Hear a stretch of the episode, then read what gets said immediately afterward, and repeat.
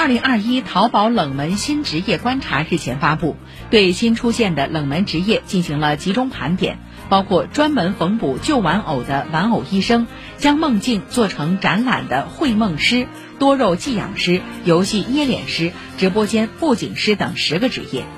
东方网的文章说，哪里有需求，哪里就有市场。冷门新职业不仅丰富和拓展了就业路径，也为从业者找到了价值实现的渠道。那些拥有小兴趣的人们，同样可以做成大生意，拥有广阔的舞台。